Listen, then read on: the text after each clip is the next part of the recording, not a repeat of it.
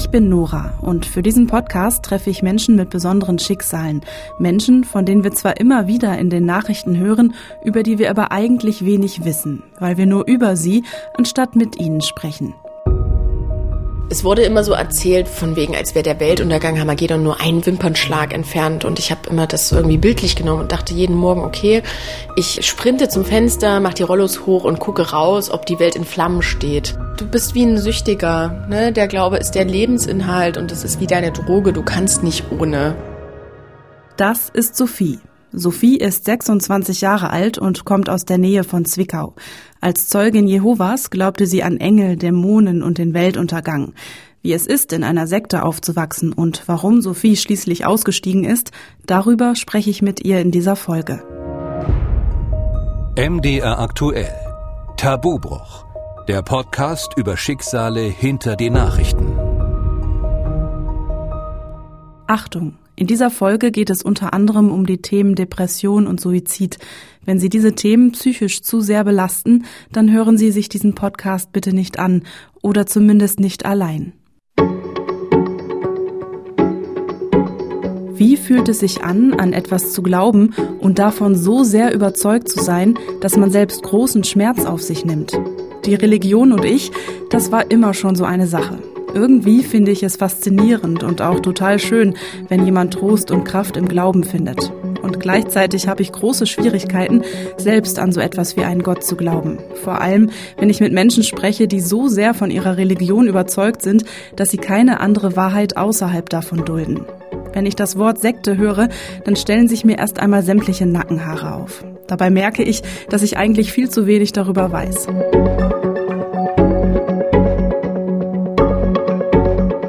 Zeugen Jehovas werden auch in Sachsen als Körperschaft öffentlichen Rechts anerkannt.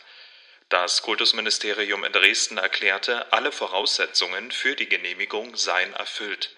Als Körperschaft öffentlichen Rechts können die Zeugen Jehovas Kirchensteuern erheben und sich von Verwaltungsgebühren befreien lassen. In Sachsen hat die Religionsgemeinschaft knapp 15.000 Mitglieder. In Spanien hat die Polizei einen krebskranken britischen Jungen gefunden, den seine Eltern aus dem Krankenhaus entführt hatten. Das Paar, das den Zeugen Jehovas angehört, wurde festgenommen. Das Bundesverwaltungsgericht in Leipzig entscheidet heute in zwei Verfahren, wann das Grundrecht auf Glaubensfreiheit eine Befreiung vom Unterricht begründen kann. Im ersten Revisionsverfahren hatten die Eltern eines Schülers aus Nordrhein-Westfalen beantragt, ihren Sohn von einem Kinobesuch freizustellen. Auf dem Lehrplan stand der Film Krabat. Die Familie gehört zu den Zeugen Jehovas und die schwarze Magie in dem Kinofilm sei mit ihrem Glauben unvereinbar. Die Zeugen Jehovas sind mir irgendwie ein Begriff, aber was genau sie ausmacht, woran sie glauben, davon weiß ich wirklich überhaupt nichts. Bis ich im Fernsehen einen Beitrag über die neue Miss Sachsen gesehen habe.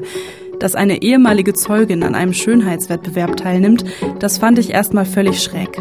Dazu später mehr. Auch war mir gar nicht klar, dass die Zeugen Jehovas als sogenannte Körperschaft des öffentlichen Rechts rein rechtlich gesehen der katholischen und evangelischen Kirche in Deutschland gleichgestellt sind. Trotzdem bezeichnet Sophie die Zeugen ganz klar als Sekte. Ich würde als allererstes gerne von dir wissen, Sophie Jones, ist das dein richtiger Name? Nein, ähm, das ist mein Künstlername, wenn man das so nennen kann. Ich habe den auch in meinen Personalausweis eintragen lassen. Aber mittlerweile fühlt es sich mehr wie mein echter Name an als mein tatsächlicher Name. Also Sophie ist echt, Sophie kann ich schon Das wollte ich gerade fragen. Also Sophie ist echt, aber dein Nachname, weil du kommst ja aus Werdau bei Zwickau ja. und ähm, da habe ich mich gefragt, sind ihre Eltern irgendwie Amerikaner oder so? Aber du bist nicht die Erste, die das fragt. Aber ich kann mich einfach, das passt besser zur neuen Identität und zum neuen Leben, deswegen finde ich das eigentlich ganz okay. Naja, das schützt dich ja vielleicht ja, auch ein bisschen. Genau. Ja, und ich finde, das klingt einfach viel schöner. Du warst Zeugin Jehovas und jetzt ähm, musst du mir trotzdem zu Beginn kurz erklären. Ich denke, jeder hat schon mal was von den Zeugen gehört aber nicht alle wissen genau, wer oder was dahinter steckt. Und ähm, einfach damit wir wissen, worüber wir jetzt gleich reden, würde ich gern von dir wissen, wer oder was sind die Zeugen Jehovas? Ähm, also es ist eine Religionsgemeinschaft, die ihren Ursprung in Amerika hat.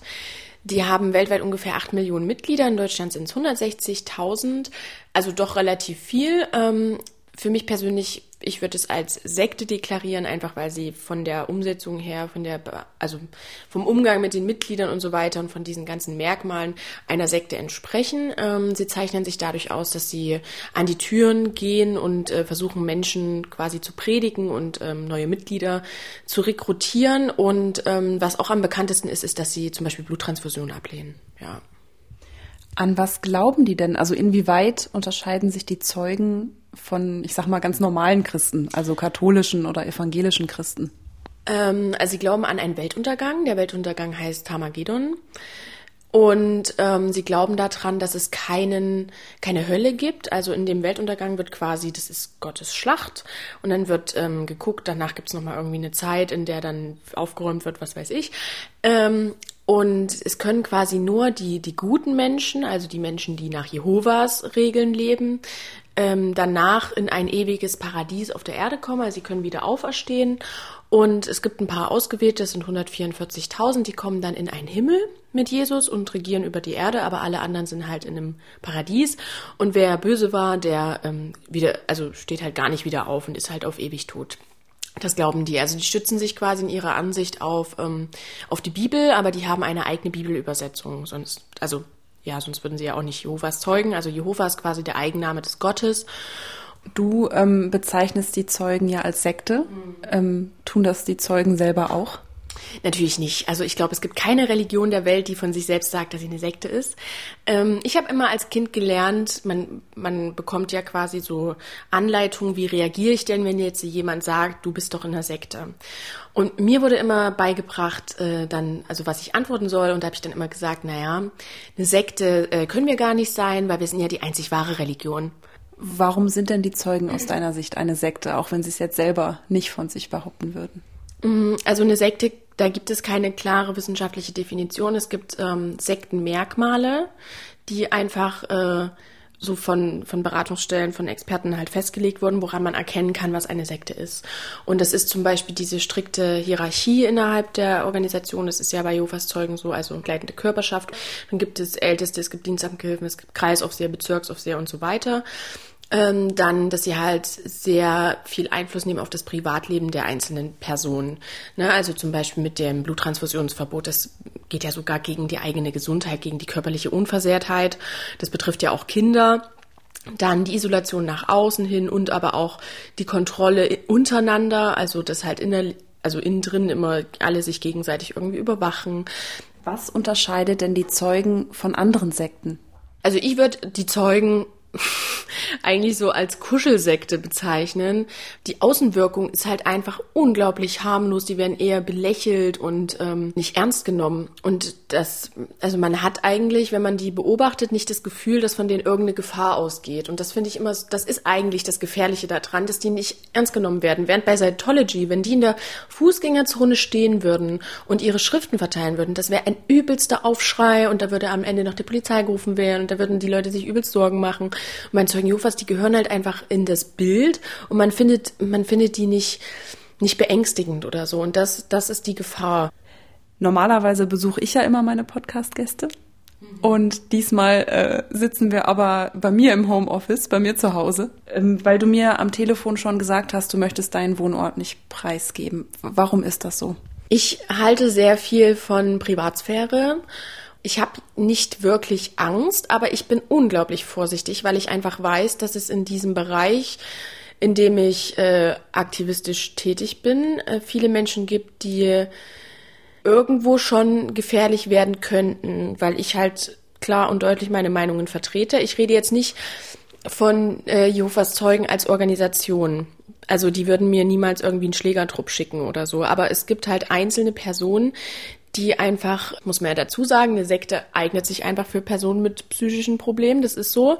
Und die gehen da drin auf und die dann teilweise sich vielleicht auch sehen, als müssten sie jetzt selber Gottes Willen ausführen und mich ausmerzen, weil ich ja dagegen hetze oder so. Das ist nicht sehr abwegig und ähm, ich hatte auch schon äh, einen, einen Stalker, sage ich mal, oder was heißt ein Stalker, aber der ist halt einfach wo aufgetaucht, wo er nicht hätte sein sollen und äh, hat mich da gesucht und das mir ist es einfach wichtig, mich selber auch zu schützen und da einfach auch eine gewisse Distanz zu haben. Und ja, ich bin, ich bin sehr vorsichtig. Also ich gebe auch nicht gerne meine Handynummer raus, ehrlich gesagt.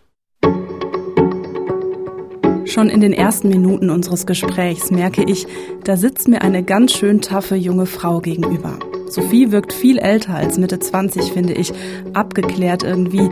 Ja, eben wie eine, die gelernt hat, mit Gefahr umzugehen. Sophie erzählt mir noch, dass ihr dieser Stalker damals im Miss Germany Camp aufgelauert war, aber dass sie ihn nicht kannte und deshalb auch nicht wusste, ob es ein Zeuge war. Und auch, dass es immer wieder Hater gibt, die ihr Nachrichten auf YouTube oder Instagram schicken. Ich finde das ehrlich gesagt ganz schön unheimlich und irgendwie passt das auch ein bisschen zu dem Bild, das ich von den Zeugen Jehovas im Kopf habe. Für mich sind das so ein bisschen finster dreinschauende Menschen, die stockkonservativ gekleidet sind und vor allem, die unangemeldet an fremden Haustüren klingeln und in der Innenstadt diese Zeitschrift verteilen, den Wachturm. Oft ist es ja so, dass an Klischees und Vorurteilen nicht viel dran ist oder zumindest mehr dahinter steckt. Aber Sophie sagt mir sofort, dieses Klischee trifft voll zu.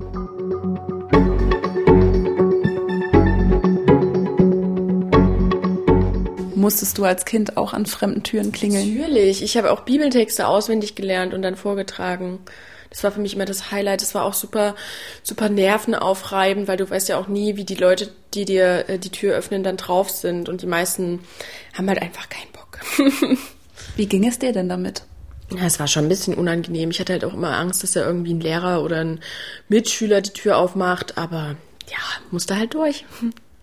Also du hast es nicht gerne gemacht, aber du warst schon damals auch der Überzeugung, dass es sein muss und dass es eben zu deinen Aufgaben gehört. Ich habe von den ganzen Sachen gar nichts gern gemacht, aber es musste halt einfach sein. Es war meine Pflicht. Ich wollte ja Gottes treue Dienerin sein und da musst du sowas machen. Predigen gehört mit zur Anbetung. Gab es denn auch in deinem Umfeld ähm, Zeugen, die das gerne gemacht haben, die da richtig für gebrannt haben? Ich kann mir nicht vorstellen, dass irgendjemand das wirklich aus tiefstem Herzen gern macht. Das ist ja wie, wie wenn du ein Staubsaugervertreter bist und zu den Leuten an die Türen gehst. Wer hat da Spaß dran, wenn man genau weiß, man bekommt eigentlich nur Ablehnungen? Wenn du dich nochmal in diese Situation reinversetzt, was hast du da empfunden? Also wie, wie ging es dir dann da in dem Moment, wo du da mit anderen Zeugen unterwegs warst als Kind? Ähm, na, als Kind war das ja für mich schon irgendwie dann auch was Besonderes. Da hatte ich auch Zeiten, äh, wo ich, also besonders wo ich noch jünger war und dann äh, mal Bibeltexte auswendig gelernt habe und so. Ich war super aufgeregt, aber ich fand das halt auch irgendwie spannend und eine Ehre, damit äh, hinzugehen. Je älter ich dann geworden bin, umso mehr hatte ich eigentlich keine Lust darauf. Wie oft musstest du das machen? Na, du, du musst eigentlich, musst du gar nichts. Aber äh, wenn du nicht gehst, dann, dann wird mit dir schon geredet. Du gibst ja am Ende des Monats immer so einen Zettel ab, wo halt drauf steht, äh, wie viel du gepredigt hast. Und da sollte schon eine Zahl stehen, die relativ hoch ist. Also ich habe mal, ich habe mal einen Monat, das nennt sich Hilfspionier. Es gibt so verschiedene Level, sage ich mal, mit dem Predigen. Also ich glaube, ein normaler Pionier hat 50 oder damals waren es 70 oder 80 Stunden im Monat. Und Hilfspioniere, nee, halt, stopp. Ich glaube, ein Hilfspionier 50 und dann wurde es mal runtergesetzt auf 30. Und das habe ich mal gemacht, wo diese, diese Light-Version. Ich wollte ja auch manchmal eifrig sein. Ich wollte es wirklich, aber ich war einfach nicht, das war einfach nicht mein Ding. Sophies Eltern sind beide Zeugen Jehovas. Sophie ist deren einziges gemeinsames Kind. Zu dem Zeitpunkt ist sie genau genommen aber noch keine Zeugin, sondern eine sogenannte ungetaufte Verkündigerin. Sophie erklärt mir, dass im Grunde jeder Zeuge werden kann, dass man aber erst mit der Taufe offiziell dazugehört. Bis dahin ist es ein langer Weg. Man muss predigen gehen, also diese Missionierungsdienste vor der Haustür. Man muss regelmäßig an den Versammlungen der Zeugen teilnehmen und natürlich deren Bibelübersetzung studieren. Sophies Leben ist schon von Anfang an bestimmt von all dem. Ihr Alltag sieht völlig anders aus als bei anderen Kindern.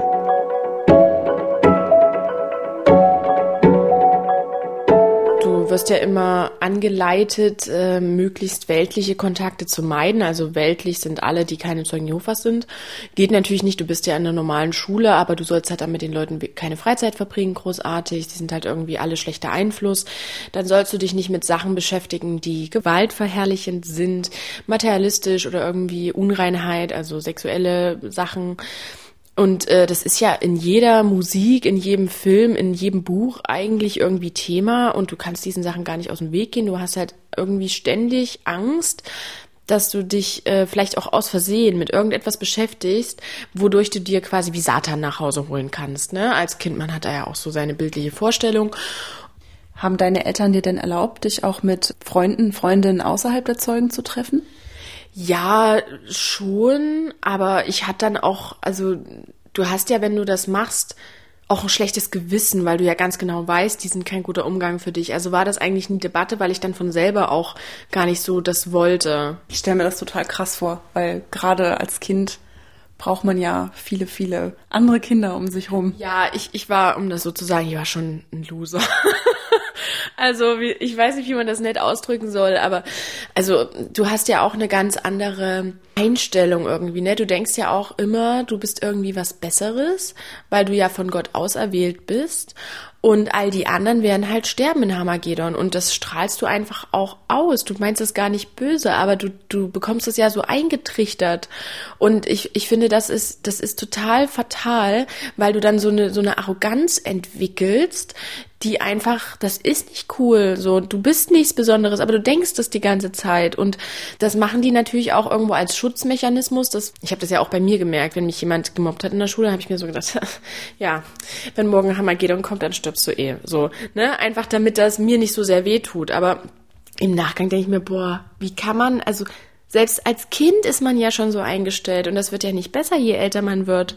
Und also du hast ja. eigentlich schon darunter gelitten, nicht total, dazu zu gehören. Total. Und, und gleichzeitig hast du dich aber auch selbst damit geschützt, indem du dir gesagt hast, ach, ich, ich bin eh was Besseres. Und das hast du auch geglaubt. Ich, ich habe das wirklich geglaubt. Ich habe echt gedacht, ähm, also ich wollte auch, ich hatte auch Mitschüler, die ich sehr mochte, wo ich auch echt traurig war, dass ich, dass die in Hamagedon sterben werden.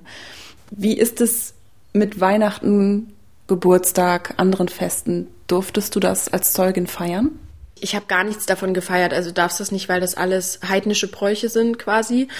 Und in der Schule oder so, du machst das dann halt nie mit. Also wenn du Glück hast, kriegst du von den Lehrern irgendwie andere Aufgaben. Aber ja, du musst dich dann halt auch immer irgendwie rechtfertigen und äh, das kommt natürlich auch bei den Mitschülern einfach nicht, nicht gut an, wenn du immer irgendwie eine Extrawurst kriegst und Warum feiern die Zeugen denn all das nicht?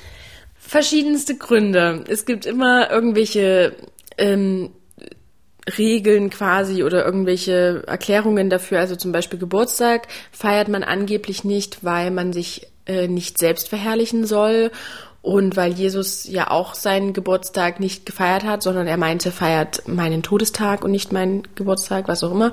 Und mit Weihnachten ähm, rechtfertigen sie so, dass es halt falsch berechnet wurde und dass man das gar nicht äh, deutlich sagen kann, wann das war und ich finde es einfach krass. Für mich hört sich das so an, als ob es eigentlich gar nichts gibt bei den Zeugen, was irgendwie Spaß macht. Nee, ist, ist tatsächlich so. Du darfst ja auch keinen Sex vor der Ehe haben und äh, ja.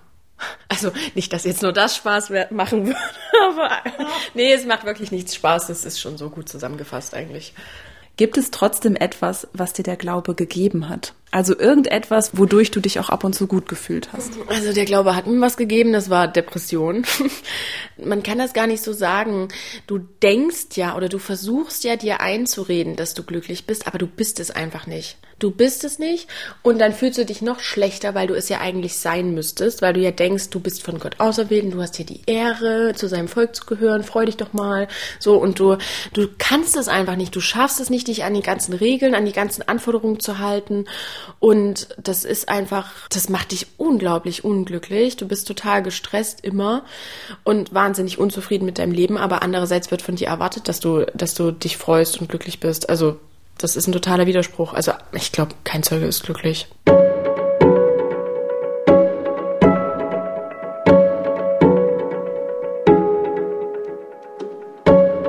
Als Kind und auch als Teenager glaubt Sophie alles, was die Zeugen ihr erzählen.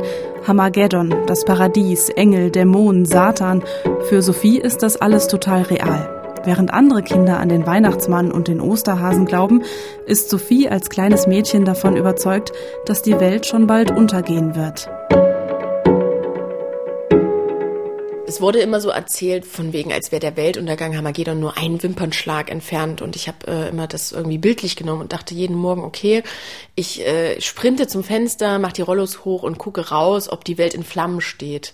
Das war natürlich nicht der Fall. Es sah jeden Morgen irgendwie gleich aus und ich war dann immer ein bisschen enttäuscht. Also es klingt total verrückt, wenn man, wenn man hört, dass jemand enttäuscht ist, dass die Erde nicht untergeht. Aber für mich, ich habe ja gedacht, dass nach dem Weltuntergang gleich dann das Paradies kommt. Es war in meinem kleinen Kinderkopf so und deswegen war ich immer traurig, dass die Welt nicht untergegangen ist. Ich habe ja als Kind auch immer, das, das klingt verrückt, aber ich hatte tatsächlich oft einfach auch gehofft, dass ich irgendwie einen Unfall habe und einfach sterbe, weil dann wäre das ja eine Abkürzung ins Paradies gewesen. Du wärst dann einfach im Paradies wieder auferstanden und hättest quasi jetzt hier nicht mehr länger dich beweisen müssen, dass du dich an die ganzen Regeln hältst und Gottes Willen erfüllst, bla bla, sondern du wärst quasi einfach tot gewesen und dann zack wieder auferstanden im Paradies und hättest dir diesen ganzen Zwischenweg erspart. Und das war manchmal so meine leise Hoffnung, dass ich einfach sterbe und dann da wieder auferstehe. Ist natürlich nicht passiert. Hm. Also schon als Kind ähm, Todesgedanken zu haben, finde ich ganz schön krass, muss ja, ich ganz ehrlich sagen. Ich, ich habe ja immer gedacht, es gibt noch ein echtes Leben, noch ein wahres Leben, ein Leben nach dem Tod, dass das hier jetzt nur temporär ist. Deswegen war das für mich nichts Schlimmes. Ich hätte es sogar gern gemacht, für Gott zu sterben. Oh, die hätten mich alle gefeiert. Boah, ich finde, das ist, ist einfach so völlig gegen jede Realität, die ja. ich so kenne. Ne? Deswegen ist es, glaube ich, als Außenstehender super schwer, sich da rein zu versetzen. war das für mich total logisch. Nun ist ja der Glaube bei den Zeugen, ähm, wie ich die ganze Zeit schon merke, mit ganz vielen Regeln und Verboten und auch Tabus behaftet. Welche sind das? Kannst du das vielleicht zusammenfassend nochmal aufzählen? Das, also hast du Zeit mitgebracht? Ähm, ja, Regeln. Ähm, kein Sex vor der Ehe, also das heißt nicht nur kein Sex, du darfst nichts machen, was dich erregt. Und wenn dich zum Beispiel schon ein Kuss oder eine Umarmung erregt, dann ist es verboten, wenn du mit der Person nicht verheiratet bist. Dann ähm, des Weiteren darfst du nicht masturbieren. Du darfst äh, dir natürlich auch keine Pornografie anschauen. Du darfst, wenn du einmal, also du darfst nur jemanden heiraten, der auch Zeuge Jehovas ist, also nur im Herrn. Ähm, dann darfst du dich, wenn du geheiratet hast, nur scheiden lassen, wenn der Scheidungsgrund Hurerei ist, also Ehebruch. Wenn dich dein Mann zum Beispiel verprügelt oder Alkoholiker ist oder was auch immer, ist das kein Scheidungsgrund vor Gott. Das heißt, du dürftest, also könntest dich zwar theoretisch scheiden lassen, aber dürftest halt nicht neu heiraten, weil du vor Gott nicht geschieden wärst. Dann darfst du nicht rauchen, du darfst dich nicht tätowieren lassen, du darfst keine, wie gesagt, keine Bluttransfusion nehmen. Kurze Zwischenfrage, warum keine Bluttransfusion? Weil Blut heilig ist und du sollst dich von Blut enthalten. Da gibt es eine Bibelstelle. Du hast gerade selber schon das Thema Sexualität angesprochen.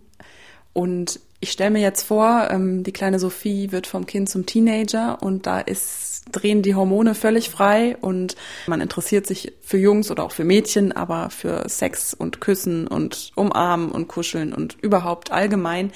Wie wird das in der Gemeinschaft, in, in der, bei den Zeugen überhaupt thematisiert? Wie wird da damit umgegangen? Wenn eben junge Zeugen in dieses Alter kommen. Wie war das bei dir? Also es wird unglaublich viel mit Scham gearbeitet. Also schämst dich eigentlich für alles. Es wird ähm, so alles so negativ und schmutzig dargestellt. Das ist, dass du prinzipiell mit allem, was irgendwie so erregend ist oder so, ähm, äh, was, was Verbotenes assoziierst und irgendwie, du fühlst dich auch schuldig, wenn du dann solche Gedanken hast. Du weißt ganz genau, Gott sieht alles. Gott sieht sogar, was du denkst. Wie war das bei dir? Hast du dich als Teenie da immer dran gehalten, an all die Verbote? Das geht gar nicht. Du kannst dich gar nicht dran halten. Also ich habe ähm, ein Mädchen gehabt, die hat bei mir gewohnt in der Nähe, in der engeren Nachbarschaft und ähm, also eigentlich nebenan. Und ähm, die hat mich so ein bisschen verleitet tatsächlich. Ich war gar nicht, ich war noch gar nicht so weit, aber die war scheinbar schon ein bisschen weiter, obwohl die ein Jahr jünger war. Und ähm, da haben wir uns irgendwie so ein bisschen ausprobiert. Und ich habe mich dabei schon total unwohl gefühlt und wollte es eigentlich nicht, weil ich ja wusste, es ist verboten und ich war da damals noch super brav. Naja, aber dann habe ich halt irgendwie doch mitgemacht und ähm, ja, haben wir so ein bisschen rumgeknutscht, haben uns so ein bisschen befummelt. Und dann kam ihre Mutter rein, hat uns erwischt und das, ja, das ist überhaupt nicht gut ausgegangen. Also im Endeffekt hatten wir dann halt so Gespräche mit Ältesten, also sprich ihre Eltern, meine Mutter und zwei Älteste und wir. mussten dann halt erzählen, was wir gemacht haben. Das stelle ich mir unheimlich peinlich das vor. Ist richtig peinlich und das ist auch total demütigend und beschämend. Vor allem, wir waren, keine Ahnung, wie alt waren wir denn? Zwölf oder dreizehn, was weiß ich, jung auf jeden Fall. Und ähm, dann erzählst du da halt echt, was du gemacht hast, wie oft und warum und äh, bekommst dann Bibeltexte vorgelesen und halt wieder ein total schlechtes Gewissen gemacht und so und als hättest du sonst was verbrochen und sie hat dann mich total vorgeführt und hat dann echt dort gelogen und hat gesagt, es, äh, ich habe sie gezwungen. Die Zeit danach haben, hat ihre, ihre Mutter oder ihre Familie hat mich auch gar nicht mehr beachtet, so wenn die mir im Hausflur entgegenkamen und so, die haben mich voll ignoriert oder waren so richtig, ich hatte voll Angst auch dann vor denen und so. Das war mir einfach so, mich so unwohl gefühlt und wie so ein Schwerverbrecher. Ganz schlimm. Nur weil ihr mal ein bisschen Küssen geübt habt. Genau, ja, genau. Und, und die haben das auch rumerzählt in der Versammlung. Also das ist ja auch so peinlich gewesen. Ach Gott, jetzt im Nachgang, ich würde, also ich konnte mir einfach selber nicht helfen und das ist eigentlich das Schlimmste. Mir ging so oft, war ich in so Situationen, wo, das, wo ich einfach so ungerecht behandelt wurde und ich war nicht in der Lage, mir selbst zu helfen und das fand ich eigentlich das Schlimmste. Mir hat keiner geholfen und ich konnte mir auch nicht selber helfen. So diese Hilflosigkeit und auch Gott hat mir ja nicht geholfen, so, ne? Ich dachte immer, hey, Jehova, wieso lässt du das zu? Ich habe doch gar nichts, also klar habe ich schon was Böses gemacht, aber ich bin ja gar nicht schuld, es ist doch nicht so, wie es jetzt dargestellt wird. Warum lässt du mich so leiden? Und das hat immer meine meine, mein Verhältnis zu Gott sehr auf die Probe gestellt, weil ich immer gedacht habe, hä, wenn er, wenn er weiß, wie es ist, er sieht ja alles, warum unterstützt er mich nicht? Warum hilft er mir nicht so? Warum, warum lässt er zu, dass andere mich so scheiße behandeln?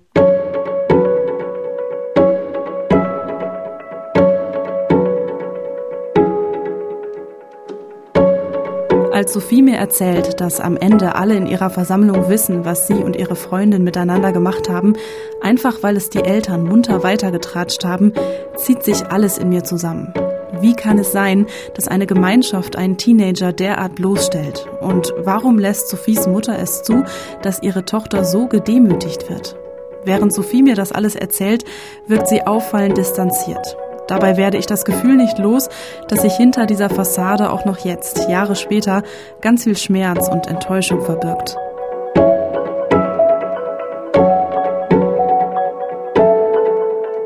Du redest ja über diese Zeit, die, die sich in meinen Ohren super traumatisch ähm, anhört und furchtbar anhört, redest du so ein bisschen auch so ein bisschen ironisch und so, ne, du lächelst dabei, so, das fällt mir auf. Deswegen frage ich mich die ganze Zeit, boah, ist die wirklich so tough oder schützt sie sich vielleicht auch ein bisschen selber? Ja, ich, ich muss ehrlich sagen, ich kann das, ich kann ja die Vergangenheit gar nicht ändern. Ich musste ja das Beste daraus machen und das habe ich für mich gemacht und da bin ich auch stolz drauf. Und ähm, wenn ich da mit so einer Ironie drüber rede, dann A, weil es einfach, man kann halt manchmal traurige Sachen einfach nur mit Humor nehmen. Es ist einfach so. Und ähm, das ist für mich, wenn ich jetzt darüber spreche, ich weiß, ich habe das alles erlebt, aber ich habe nicht das Gefühl, als würde ich über mich reden. So, weil ich jetzt ein völlig anderer Mensch bin. Und diese Distanz ist gut. Ich, klar habe ich ein Trauma. Jeder Zeuge Jehovas hat ein Trauma oder auch viele andere Menschen haben Traumata. Aber das, das lässt sich ja, ich kann ja nichts daran ändern, wie ich damals war, was mir passiert ist. Ich würde gerne nochmal zurück auf deine Kindheit, Teenagerzeit kommen. Deine Eltern, die hatten sich ja getrennt, als du in der Grundschule warst. Daraufhin wurde dein Vater aus der Gemeinschaft ausgeschlossen. Warum war das so? In der Versammlung gab es dann halt die Lager und meine Mutter ist halt ein sehr, naja, hat viel so auf Mitleid gemacht und so und dann wurde meinem Vater halt nahegelegt, doch die Gemeinschaft zu verlassen und äh, das hat er dann gemacht und somit war er ausgeschlossen und ähm, hat auch sein komplettes Umfeld verloren. Ne? Also als ausgeschlossener, also aktive, getaufte Zeugen Jehovas dürfen zu keinem ausgeschlossenen Kontakt haben. Das heißt, auch nur mit der Person reden ist verboten. Und somit hat er mit einem Schlag alle seine Freunde, sein ganzes Umfeld verloren. Wie war das dann für dich damals, zu sehen, dein Vater wird ausgeschlossen? Ähm, geächtet nennt man das doch, oder? Mhm, genau. Das, das heißt Ächtung, dieser Prozess. Ähm, für mich war das extrem schlimm. Also ich habe meinen Vater immer geliebt. Zu meiner Mutter hatte ich nie so ein gutes Verhältnis und ähm, ich habe dann ja, ich stand dann so zwischen den Stühlen. Ich habe das natürlich auch noch gar nicht so verstanden. Ich war ja noch klein, aber alle haben dann meinen Vater auch, also der hatte seine Firma in dem Haus, wo ich dann mit meiner Mutter gewohnt habe. Er ist ausgezogen, aber halt die Arbeit war noch dort. Und wenn wir manchmal halt auch Treffen hatten, ne, also andere Glaubensbrüder kamen dorthin, die haben den nicht begrüßt. Die waren in seinem Haus zu Hause und haben nicht mal Hallo gesagt oder so. Das ist richtig krank. Und dann denke ich mir so, hä, vor ein paar Wochen habt ihr noch mit dem Bier getrunken. Also das, das war einfach total seltsam und die haben natürlich auch alle dann schlecht immer über ihn geredet und versucht mich so zu manipulieren, weil ich habe ihn ja dann an den Wochenenden doch mal besucht und so. Und wenn er natürlich dann halt auch mal, was weiß ich, mal was abgesagt hat oder mal irgendwas gemacht hat und so, dann wurde es gleich immer so, ich halt versucht so irgendwie auf eine Seite zu ziehen und dann, ich war total hin und her gerissen zwischen denen. Durftest du denn dann noch Kontakt zu ihm haben als seine Tochter? Ich war damals noch nicht getauft und auch keine ungetaufte Verkündigerin und äh, da ging das noch. Also ich habe ihn dann halt ab und zu mal gesehen. Aber wie gesagt, die haben so versucht, mich so unterschwellig zu manipulieren, dass ich halt von selber ihn nicht mehr so sehen will. Und ich hatte natürlich auch immer Angst. Also ich hatte immer Angst, dass mein Vater mich, äh, also er steht ja quasi unter Satans Einfluss und dass er irgendwie versucht, mich von Gott wegzuziehen und gefährlich für mein Glauben ist und so. Und du hast dann als dein Vater ausgezogen ist, weiter bei deiner Mutter gelebt und als du 14 wurdest, hattest du eine schwere Depression und hattest dann auch versucht, dir das Leben zu nehmen. Magst du erzählen, warum es dir zu der Zeit so schlecht ging? Ja, also das hatte verschiedene Gründe. Ich würde es aber nicht irgendwie auf so pubertäre äh, hormonelle Schwankungen schieben, sondern es war einfach so, dass ich mit meiner Mutter überhaupt nicht klarkam. Also meine Mutter ist auch kann ich heute ganz objektiv sagen, einfach kein guter Mensch. Damals war das halt unser Verhältnis extrem schlimm. Ich habe mich gefühlt wie im Gefängnis bei ihr und das war jetzt nicht, weil ich irgendwie vielleicht den neuen Nintendo nicht gekriegt habe oder so, sondern die hat mich halt auch äh, geschlagen, weil sie halt dachte, dass sie irgendwie Dämonen hinter mir her sind und was weiß ich. Hat das immer mit Bibeltexten gerechtfertigt, so wer sein Kind liebt, der züchtigt ist und sowas. Also ähm, das hat hat sie aber eigentlich schon immer gemacht und es hat in der Versammlung, die haben das auch mitgekriegt, aber da hat nie irgendwie jemand was gesagt und ich habe ja natürlich auch nicht verstanden, warum ich so leide. Und ich habe wirklich gelitten. Ich habe jeden Tag geheult und wir haben uns jeden Tag angeschrien und ich habe einfach, ich konnte nicht mehr. Es war einfach, als würde mich Gott bestrafen und ich wusste nicht wofür. Und das hat dann aber auch deine Depression, hatte das dann mit dem schwierigen Verhältnis zu deiner Mutter zu tun oder auch mit den Zeugen Jehovas an sich? Beides. Also ne, mir wurde dann halt immer gesagt, ich muss mich natürlich äh, meiner Mutter gehorsam sein, ich muss mich ihr unterordnen und das will halt Gott so und so weiter. Und ich wollte dann einfach nicht mehr leben. Ich hatte keine Kraft mehr. Ich konnte auch diesen ganzen Anforderungen innerhalb der Versammlung und der Gemeinschaft nicht, nicht gerecht werden. So, das war für mich, ich hätte so ein, so ein Safe Space gebraucht und das hätte der Glaube für mich sein können, aber er war es nicht. Für mich war Selbstmord einfach die plausibelste Erklärung. Es war nicht so, als wäre das jetzt eine impulsive Handlung gewesen, sondern ich habe das wirklich geplant auch. Ich habe das wirklich lange geplant, ich habe da sehr intensiv drüber nachgedacht und das war für mich die einzige Lösung für meine Probleme und ich fand das auch nicht schlimm. Ich wollte wirklich sterben. Damals für mich dummerweise hat es nicht funktioniert und das war eigentlich noch schlimmer, weil das war für mich so der letzte Ausweg. Weil dich dann jemand gefunden hat.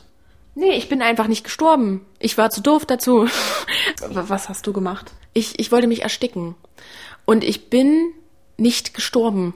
Ich habe zwar gemerkt, wie es in meinem Kopf rauscht und alles und so und wie ich auch so ein bisschen wie weggedreht, aber ich bin einfach nicht gestorben. Ich bin nicht gestorben. Ich habe dann in meinem Kopf ein Gespräch geführt mit Gott und ähm, habe quasi mir dann so mit ihm diskutiert und habe gesagt, jetzt lass mich endlich sterben, verdammt nochmal, es reicht mir. Und das war für mich eigentlich die größte Enttäuschung, weil mein letzter Ausweg keiner war. Und in dem Moment dachte ich halt, okay, Gott will mich nicht sterben lassen. Und dann war ich richtig sauer auf ihn. Und das war meine Glaubenskrise halt, ne? weil der hätte mir halt damit helfen können und hat es halt nicht gemacht, ja.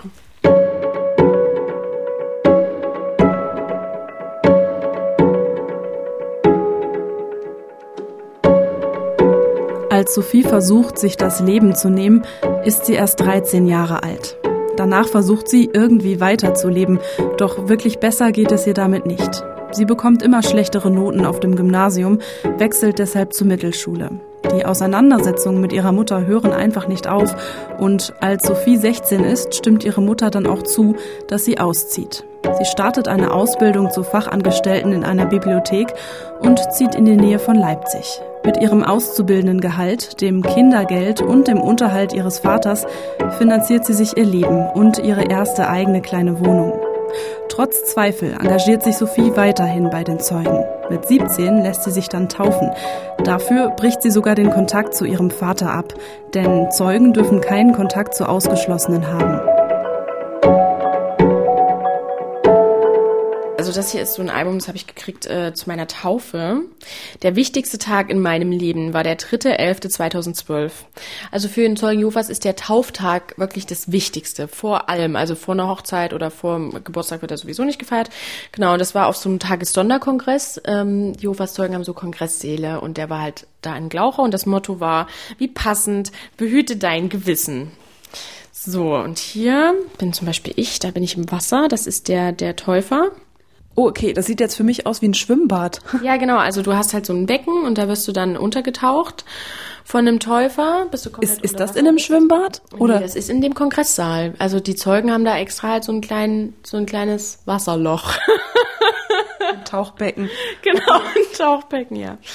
Und da ähm, führt dich jetzt ein älterer Herr, bekleidet mit einem weißen T-Shirt rein und du hast eigentlich auch nichts anderes an ich als auch ein weißes T-Shirt. Meins war cremefarben.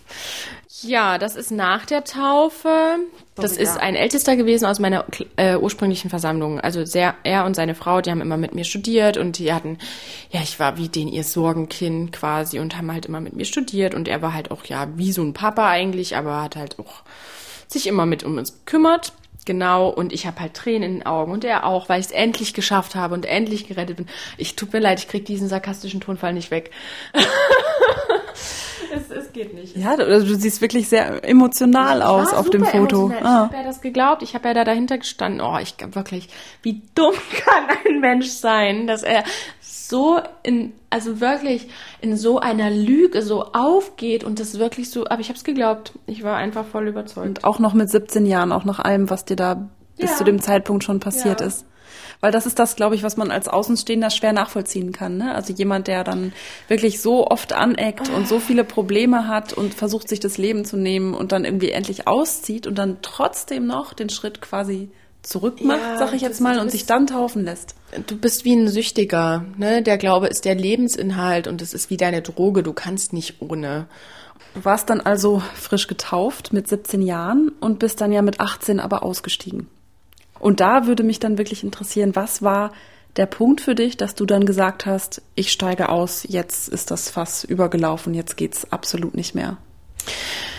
Also nach der Taufe, ich habe dann äh, meinen Vater angerufen, habe den Kontakt abgebrochen und ähm, dann bin ich wieder voll in Depression gerutscht. Also ich hatte dann, äh, ich war wirklich fertig und ich habe gelitten und gelitten und gelitten und es wurde nicht besser. Und natürlich hat auch das Mitleid meiner Glaubensbrüder und Schwestern sich dann irgendwann in Grenzen gehalten, weil du, du kannst ja gar nicht so nach außen tragen, dass es dir mit der Sache so schlecht geht, weil eigentlich sollst du ja hinter dem stehen, was du tust. Und da bin ich dann nach und nach, irgendwann hat es mir aber auch gereicht. Da habe ich gedacht, warum leide ich? Warum tue ich mir das an? Ich habe nichts gemacht. Ich habe nichts gemacht. Warum habe ich immer die Arschkarte? Warum geht's mir immer beschissen? Und habe dann ernsthaft mich mal damit auseinandergesetzt, wer ich eigentlich bin und was ich so von meinem Leben erwarte. Und habe mir dann äh, gedacht, okay, irgendwas muss sich hier ändern. Hab mir Listen geschrieben, wen ich verliere, wenn ich gehe, wen ich gewinne. Hab mir das dann auch echt bildlich vorgestellt, dass ich die Leute bei Netto an der Kasse treffe und die mir nicht Hallo sagen, obwohl ich teilweise mit denen ja auch super viel Zeit verbracht habe. Das waren ja wirklich Leute, also die waren mir nicht egal. Ne? Ich habe die ja geliebt wie eine Familie so. Aber es war mir einfach klar, wenn ich die Entscheidung treffe, werde ich die alle verlieren. Und die werden alle nie wieder ein Wort mit mir reden. Und die werden auch alle leiden, weil das für die ist, als wäre ich gestorben. Und dann wirst du auch geächtet, wie dein genau, Vater damals. Genau. Das war mir klar, worauf ich mich einlasse. Und das musste ich mir halt durchdenken und das habe ich gemacht. Und dann habe ich mit 18 gesagt, okay, mein letzter Auftritt, bin zu diesem Gedächtnismal gegangen habe danach, nach der Veranstaltung, den paar Leuten, die mir wichtig waren, gesagt, dass sie mich heute das letzte Mal sehen werden. Dann gab es viele Tränen, dann bin ich gegangen und nie wiedergekommen. Du, du warst dann auf einmal völlig abgeschnitten. Ähm, wurdest ja geächtet, wie wir gerade schon gesagt haben, wie dein Vater damals und hattest überhaupt keine sozialen Kontakte mehr. Das stelle ich mir eigentlich am krassesten vor, abgesehen jetzt davon, dass man den Glauben verliert einfach auch niemanden mehr zu haben, ja, der einen grüßt, der für einen da ist, nicht mal die eigenen Eltern oder in deinem Fall deine eigene Mutter. Wie, wie bist du damit umgegangen? Ehrlich gesagt war ich froh, meine Ruhe zu haben und äh, ich hatte ja dann auch mit einem Schlag super viel Zeit. Ich war vorher immer gestresst, ich habe immer alles nicht geschafft und Ja, ich hatte ja trotzdem meine Arbeit, habe da ja Kontakt zu Leuten gehabt. Als die Entscheidung dann gefallen war, wie ging es dir? Welche, welche Gefühle hattest du? Ich war erleichtert, klar, weil ich endlich wusste, was ich will und was ich nicht will und mich auch getraut habe, mich zu entscheiden. Aber es war natürlich trotzdem schmerzhaft. Ne? Und du, du kannst natürlich nicht von jetzt auf gleich alles loslassen, was dich dein Leben lang ähm, begleitet hat. Es ist einfach der Lebensinhalt gewesen und es bricht dann weg.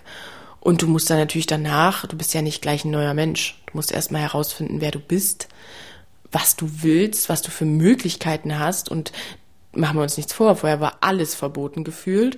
Und dann hast du plötzlich, steht dir alles offen. So, da musste ich auch erstmal ausprobieren und erstmal gucken und schauen und Freunde finden und Dinge tun und erstmal herausfinden, okay, was sind denn eigentlich deine eigenen Werte und Vorstellungen vom Leben und nicht nur das, was dir aufgezwungen wurde, so. Es ist ja wirklich wie so eine 180-Grad-Wendung. Deswegen finde ich das extrem mutig, diesen Schritt dann auch letztendlich zu tun. Ich hatte die Wahl zwischen einmal ein großes Risiko und Schmerz oder als Alternative ein Leben lang völlig ohne Persönlichkeit, ohne Selbstachtung und eigene Wünsche, Ziele, sondern nur die Marionette von anderen sein und eigentlich unter Zwang leben. Und ich habe mich für die Freiheit entschieden. Sophie macht den harten Schnitt und entscheidet sich für ein komplett neues Leben von jetzt auf gleich. Nach ihrem letzten Auftritt bei den Zeugen steigt sie in ihr Auto, fährt zurück in ihre kleine Wohnung und das Ganze, sagt sie, fühlt sich erst einmal völlig unwirklich an. Auf der Rückfahrt dreht sie die Musik ganz laut und, zu Hause angekommen, zündet sie sich erstmal eine Zigarette an. Als Zeugin war das Rauchen noch verboten. Die ersten Tage nach dem Ausstieg verbringt sie erstmal alleine. Sie hat bis zu diesem Zeitpunkt nur wenige Freunde außerhalb der Gemeinschaft und die wenigen, die es gibt, die wissen gar nicht, dass sie Zeugin war. Ich bewundere Sophie für diesen Schritt. Wenn man sein Leben lang etwas geglaubt hat, wie schwer ist es, davon Abstand zu nehmen? Und wie hart muss es sein, wenn man das alles mit sich selbst ausmachen muss, so ganz alleine und ohne Unterstützung von außen? Sophie sagt mir, dass sie vor allem erleichtert war, dass sie es nie bereut hat. Und gleichzeitig habe ich das Gefühl, auch jetzt, Jahre später, ist da immer noch diese Scham. Ich merke, dass es Sophie sichtlich peinlich ist, mir die Fotos von ihrer Taufe zu zeigen. Sie verhält sich zwar so, als stehe sie vollkommen über der ganzen Sache, aber zwischen den Zeilen merke ich doch, dass da noch ganz viel Schmerz, ganz viel Wut und ganz viel Enttäuschung ist. War es nach dem Ausstieg schwer für dich, offen über deine Zeit bei den Zeugen zu sprechen. Ja, und wie? Also ich habe mich ja super geschämt. Ich war dann ja mit einem Schlag normaler. Also ich habe mich schon als Zeugin geschämt, Zeugin zu sein. Und danach habe ich mich dann geschämt, dass ich mal Zeugin war. Weil ich hatte immer noch das Gefühl, ich bin total anders. Und die Leute merken mir einfach an, dass ich mein ganzes Leben lang na auch super viel verpasst habe. Na, also ich konnte ja dann nicht plötzlich bei irgendwas mitreden. Ich weiß ja gar nicht, wie leben denn normale Leute? So. Also ich habe zum Beispiel jeden, so Kleinigkeiten. Ich habe immer vor jedem Essen gebetet. 18 Jahre lang. Und das hat sich schon komisch angefühlt, das dann nicht zu machen. Manchmal habe ich es auch aus Versehen irgendwie noch gemacht, aber so Sachen wie bei Filmen mitreden oder bei irgendwelchen, bei Jungs, das ist ja auch so ein Thema, so wenn du Mädels, du lernst Mädels kennen, du unterhältst dich mit denen, ja, hast du einen Freund oder bla bla bla. Nee, hab ich nicht, woher denn? So. Oder keine Ahnung, so auch erste sexuelle Erfahrung willst du ja dann doch mal machen und dann traust dich aber nicht, dann hast du Schiss, dass der merkt, dass du noch nie irgendwie da großartig was, also so die ganzen Sachen, man muss ja erstmal aufholen. Und jetzt mal so zwischen uns Mädels. Ja. Wie, wie fühlt sich das an, wenn man sein Leben lang eingetrichtert bekommt, dass Sex böse ist und nur in der Ehe erlaubt und auf einmal macht man das dann? Wie ist da, wie war das für dich? Ja, also ich konnte mich am Anfang ja auch nicht so richtig gehen lassen. Ähm, das hat sich mittlerweile gegeben, aber ich habe auch einfach ähm, trotz oder wahrscheinlich auch weil meiner konservativen Erziehung also wie soll ich sagen, ich habe trotzdem eine Einstellung, die vielleicht ein bisschen ungewöhnlich ist. Also mir macht das auch nichts, jetzt mal eine Weile überhaupt kein äh, GV zu haben, weil ich bin nicht so triebgesteuert, wie es vielleicht andere sind. Und ich will das gar nicht verurteilen, das kann ja jeder machen, wie er es möchte, um Gottes Willen. Aber ich weiß einfach, für mich ist das nicht. Ich habe auch mir ab und zu mal vielleicht den ein oder anderen One-Night-Stand gegönnt, so, weil ich da Lust drauf hatte. Aber ich habe gemerkt, ich ziehe da für mich keinen Mehrwert draus. Und deswegen habe ich es dann halt gelassen. Aber aber so Gefühle wie Scham spielten dann keine Rolle ja, mehr. Voll, na klar, ich wusste ja gar nicht, wie es geht. ich dachte immer, ich mache alles falsch oder so, aber damals, das waren halt diese alten Denkmuster, so dass ich unter einem Mann stehe, dass meine Bedürfnisse unter einem Mann stehen und das ist Bullshit und das hat sich aber halt so eingebrannt, dass ich einfach lange gebraucht habe, um das loszubekommen. Du hast dann ähm, deinen YouTube-Kanal gestartet, wo du über deine Erfahrungen aus deinem Leben berichtest bei den Zeugen und auch deinen Ausstieg, wo du Aufklärung machst. Wie kam es denn dazu, nach all den Jahren des ja, Verschweigens, der Scham und dann auch danach schwer darüber sprechen können? Wie kam es dazu, dass du gesagt hast, okay, ich spreche jetzt darüber, aber eben nicht nur mit engen Freunden, sondern ich spreche auch öffentlich darüber. Das ist ja auch nochmal ein ganz großer Schritt. Ich wollte es irgendwie hinausschreien. Also ich wollte auch dass ich mich nicht mehr, also weißt du, dass das nichts mehr so ist, wo ich jetzt mir Sorgen machen muss, wenn das jemand anders erfährt, so durch einen Dritten oder so, sondern ich wollte, dass ich mich damit identifizieren kann. Das ist nun mal meine Vergangenheit und ich wollte es irgendwie annehmen. Und mir war auch wichtig, dass, dass vielleicht jemand anders daraus auch was lernt. Nach ihren ersten Videos auf YouTube bewirbt sich Sophie bei einem Schönheitswettbewerb und wird prompt zur Miss Sachsen 2021 gewählt. Sie sagt, dass sie damit eine Plattform für ihre Aufklärung gesucht hat. Gleichzeitig wollte sie sich beweisen, dass sie alles erreichen kann. Sophie arbeitet immer noch in einer Bibliothek. Gleichzeitig ist sie, wie sie selbst sagt, Aktivistin. Sie engagiert sich bei JZ Help, einem Verein, der Aussteiger unterstützt, geht an Schulen, um über die Zeugen und Sekten allgemein aufzuklären. Inzwischen hat sie auch ein Buch über ihre Geschichte geschrieben. Zwar glaubt sie noch an so etwas wie Gott, als besonders religiös bezeichnet sich Sophie heute allerdings nicht mehr.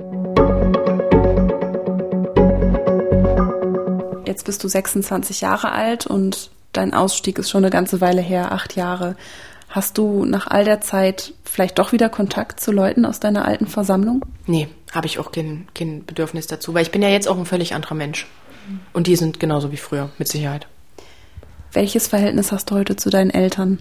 Zu meiner Mutter gar keinen Kontakt. Sie ist ja nach wie vor Zeugin. Zu meinem Vater habe ich ein gutes Verhältnis, ja. Wenn wir jetzt auf die aktuelle Lage schauen, ähm, Corona, Stichwort mhm. Pandemie, siehst du Parallelen zwischen dem Umgang in der Sekte mit Nicht-Sektenmitgliedern und dem Umgang von sogenannten Corona-Leugnern mit dem Rest der Gesellschaft? Definitiv, das sag ich so oft, dass das einfach wie, das sind solche Sektenstrukturen, die verbreiten ja auch so Videos auf ihrem Telegram-Kanal. Das ist auch wie so eine Gehirnwäsche. Sie glauben dass sie auserwählt sind, dass sie die einzigen sind, die den kompletten Durchblick haben und dass sie irgendwelche Sachen untersucht hätten, irgendwelche Dokumente gefunden und dass sie äh, ganz clever sind und ganz toll und äh, alle anderen sind so doof, weil die dem Mainstream folgen quasi. Das war ja schon die Wortlaute sind teilweise ähnlich. Ne? Bei Zeugen Jehovas es gab den den breiten Weg, der führt in die Vernichtung, also die breite Masse geht quasi in die Vernichtung, weil wir alle geimpft sind. Und dann gibt's den schmalen Weg, der ähm, ins Königreich führt. Und ja, das also die Strukturen, die nehmen sich überhaupt nicht viel. Das, das ist krass, die Vergleiche. Also, okay, also ist meine Frage nicht so weit hergeholt. Überhaupt nicht weit hergeholt. Ich finde das gut, ja. Das sage ich ständig. Das kommt mir so oft, sehe ich manchmal die Leute und denke mir so, boah, Flashback, wie geht es dir denn dann, wenn du Berichte im Fernsehen siehst, eben dann zu Impfskeptikern bis hin zu Corona-Leugnern? Was macht das mit dir? Ich werde richtig wütend. Ich denke, ihr seid alle bescheuert. Also ich finde, ganz ehrlich, ich, also die Leute, ich kann es nicht nachvollziehen. Was haben die auszustehen? Ihr habt warmes Wasser, ihr habt genug zu essen, ihr könnt arbeiten gehen, ihr könnt zum Arzt gehen, wenn ihr krank seid, ihr könnt Urlaub machen, wenn ihr denn wollt. So, worüber beschwert ihr euch? Und das sind ja teilweise Leute, die sind, keine Ahnung, in der Nachkriegszeit groß geworden und in Armut oder was auch immer. Da denke ich mir, hä? Was, was nehmt ihr euch raus? Was maßt ihr euch an? Seid doch mal nicht so undankbar. So, euch geht's doch nicht schlecht. Was habt ihr auszustehen? Meine Güte, ihr müsst beim Einkaufen eine Viertelstunde Maske tragen. Kommt drüber weg. So. Was muss ich denn aus deiner Sicht im gesellschaftlichen Umgang mit den Zeugen Jehovas, aber auch mit anderen Sekten? Was muss ich da ändern? Auf jeden Fall ist, dass die Zeugen Jehovas keinen Status mehr als Körperschaft des öffentlichen Rechts haben. Dafür setze ich mich persönlich ein, aber das ist natürlich nicht so leicht.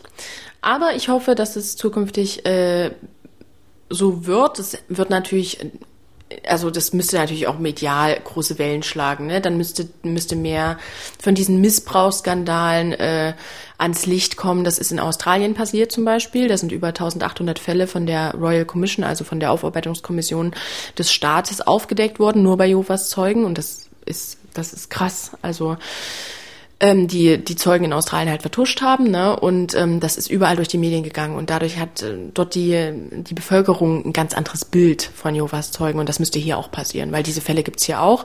Braucht es mehr Aufklärung? Aus deiner Definitiv. Sicht? Definitiv. Also, äh, ach so, was ich noch mache, wenn ich, wenn sich jetzt ergibt, ich würde super gern mehr auch in Schulen gehen und in Schulen jetzt Lesungen machen oder ähm, ich finde, auch da muss noch definitiv was gemacht haben. Ne? Kinder haben eine Drogenprävention in der Schule und was weiß ich, aber Insektenaufklärung gibt's nicht wirklich. Das gab's bei mir nicht und ich glaube, das gibt's halt auch nicht bei anderen großartig, wenn die Lehrer da keine Motivation drin sehen. Und da muss extrem was getan werden. Also man muss schon die, die Schüler aufklären und so, dass das wirklich das Thema auch gleich in den Köpfen verankert wird.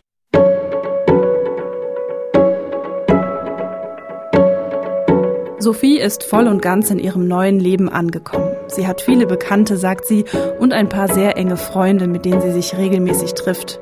Ein Freund hat sie nicht, aber das scheint ihr auch gerade nicht so wichtig zu sein.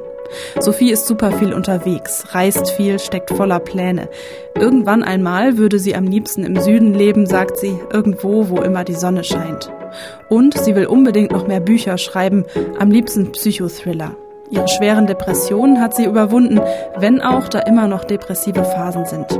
Und auch noch heute gibt es sie, diese ersten Male. Dinge, die Sophie als Zeugin nicht durfte und die jetzt nach dem Ausstieg auf einmal möglich sind. Blutspenden zum Beispiel oder Harry Potter gucken.